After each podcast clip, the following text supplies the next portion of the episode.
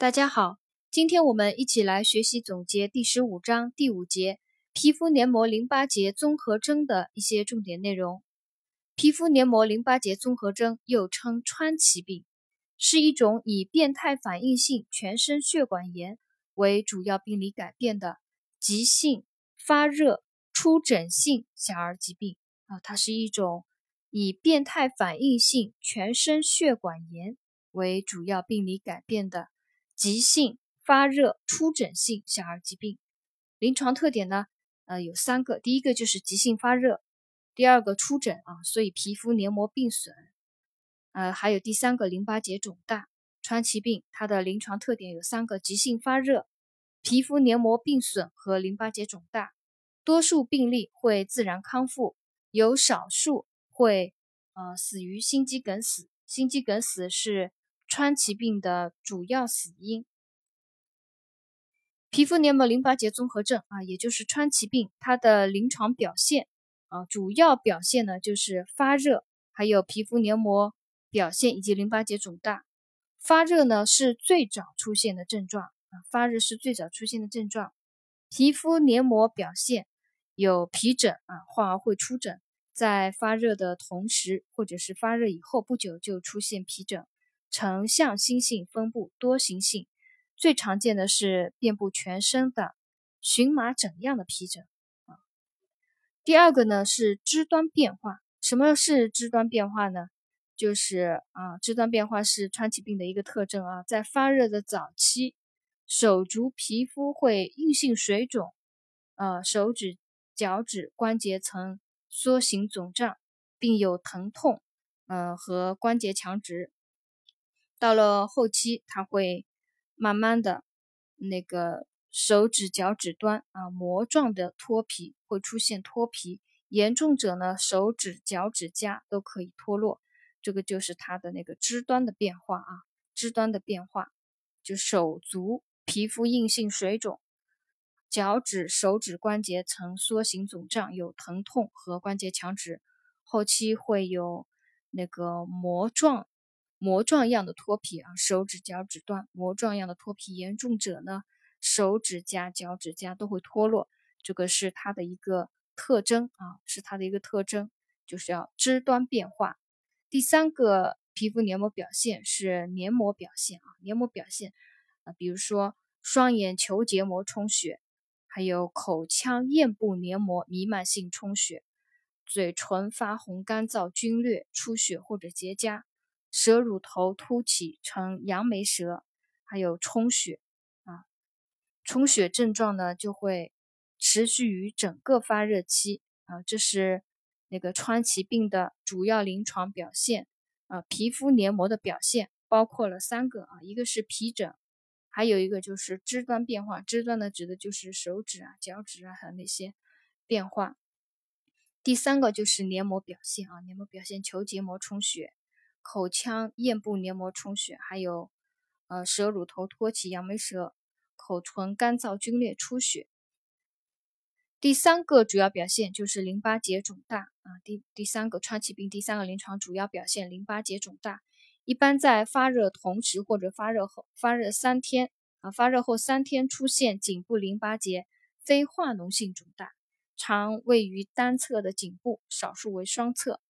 啊。这是川崎病的。三个主要的临床表现，第一个是发热，发热是最早出现的症状；第二个是皮肤黏膜表现，包括皮疹、肢端变化和黏膜表现；第三个呢是淋巴结肿大啊，淋巴结肿大。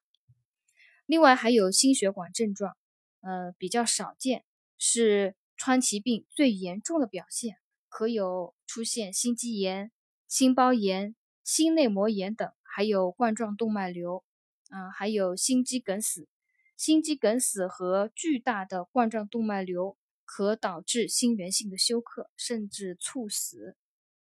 另外还有一些其他的伴随症状，呃，伴随症状啊，比如脓尿，还有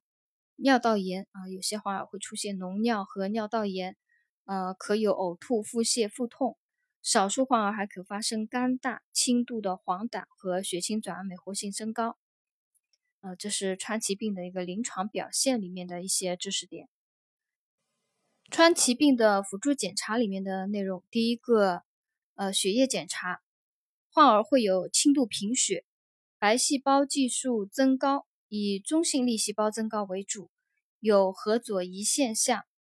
呃，另外呢，会有血沉增快，C 反应蛋白增高，免疫球蛋白增高，是炎症活动的指标啊，在免疫性疾病里面，这三个指标增高是经常啊，我们经常看到的。就是血沉增快、C 反应蛋白增高和免疫球蛋白增高是炎症活动指标。呃，这个在前面，呃，前面第二节风湿热里面辅助检查里面也有这同样的这样一句话啊，血沉增快、C 反应蛋白和和那个黏蛋白增高是风湿活动的重要标志啊。这里面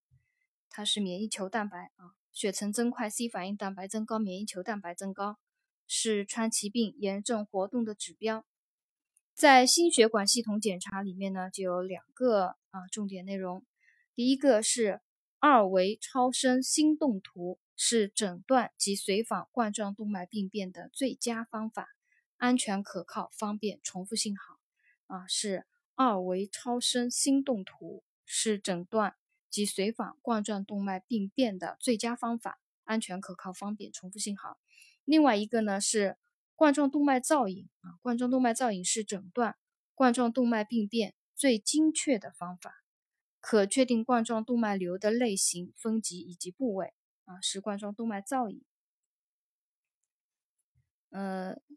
在辅助检查里面，另外还有一些内容啊，我们也了解一下，就是川崎病患儿脑脊液白细胞会增高啊，以淋巴细胞增高为主。尿沉渣当中啊，因为部分患儿可出现脓尿和尿道炎嘛，所以他尿沉渣检查当中呢，白细胞计数也会增多。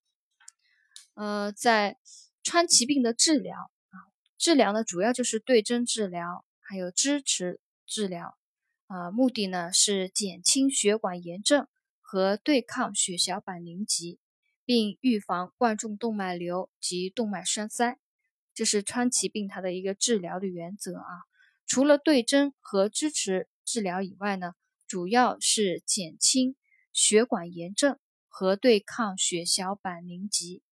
并预防冠状动脉瘤及动脉栓塞。阿司匹林是它的首选药物啊，阿司匹林具有抗感染、抗凝的作用，早期与免疫球蛋白联合应用啊。另外还有可用的药物呢，有。潘生丁啊，又叫双米达莫啊，潘生丁它也是呃抗凝作用，呃在呃血小板显著增多或有冠状动脉病变、血栓形成者啊，要加用这个潘生丁。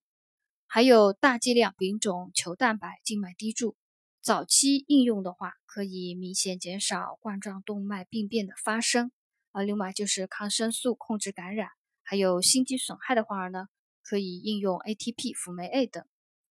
川崎病的护理措施啊，第一个就是降降低体温啊，因为患儿会有发热，所以要降低体温。急性期的患儿呢，应绝对卧床休息，要警惕高热惊厥的发生啊，多饮水。饮食上呢，给予高热量、高维生素、高蛋白质的流质或者半流质的饮食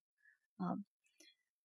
运用阿司匹林的患儿啊，要注意阿司匹林的出血倾向；运用丙种球蛋白的，要观察有无发生变态反应。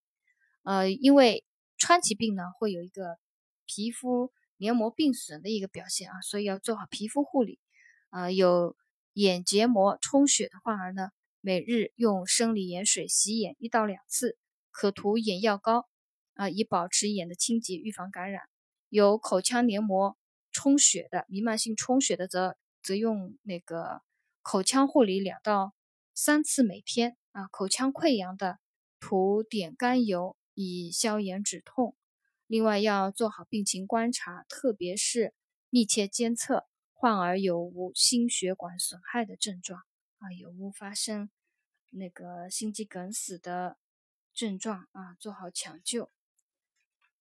第五节皮肤黏膜淋巴结综合症，也就是川崎病呢，我们今天就总结学习到这里。